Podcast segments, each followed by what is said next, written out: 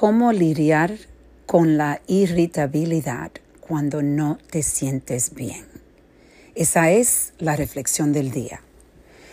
Comparto con ustedes que eh, tuve una operación eh, y lo he mencionado en otro podcast en mi rodilla derecha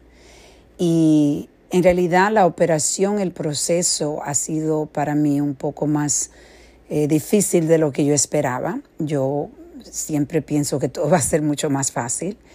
Y algo que me está dando cuenta, como yo no estoy tan acostumbrada a vivir con dolor en mi cuerpo, porque gracias a Dios cuido mi cuerpo muy bien, hago mucho ejercicio, me alimento correctamente y mi cuerpo trabaja maravillosamente. Pero lo que me di cuenta en este tiempo que estoy sintiendo dolor y estoy viviendo casi todos los días con una incomodidad, una irritación en mi cuerpo, una, un, un dolor que es constante, que me tomo medicina y me siento mejorcita, pero todavía esa incomodidad y esas limitaciones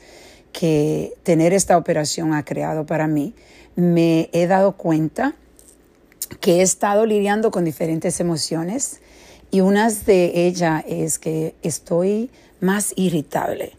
Usualmente yo soy la persona que tiene mucha paciencia y siempre me gusta ser muy dulce, pero ahora me he dado cuenta que estoy eh, en un estado donde me siento ah, eh, irritable me siento como que no tengo, tengo menos paciencia. Y estaba pensando de la forma que yo estoy lidiando con este estado donde yo me siento ahora mismo, es simple y llanamente comunicar cómo tú te sientes con las personas que están a tu alrededor.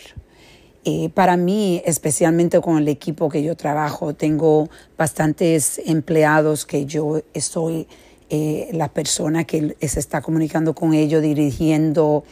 y todo esto. Entonces,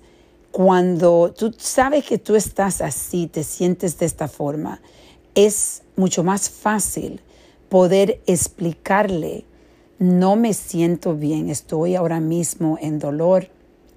y me siento eh, bien irritable, eh, no, no creo que estoy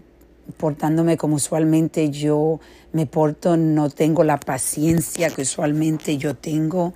y pero quería decírselo para que entiendan de que la forma que yo estoy actuando en realidad no es usualmente la forma que yo actúo.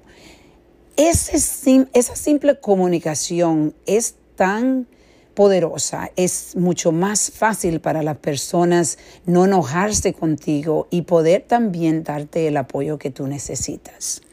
Entonces, te voy a invitar a que reflexiones conmigo si eres una persona que está pasando con, en un dolor, una operación o tienes un dolor que, que no estás acostumbrado, tu cuerpo no está trabajando de la forma que tu cuerpo eh, usualmente trabaja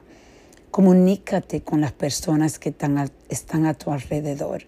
y pídele que te entiendan y que te den tiempo para tú poder regresar a la normalidad.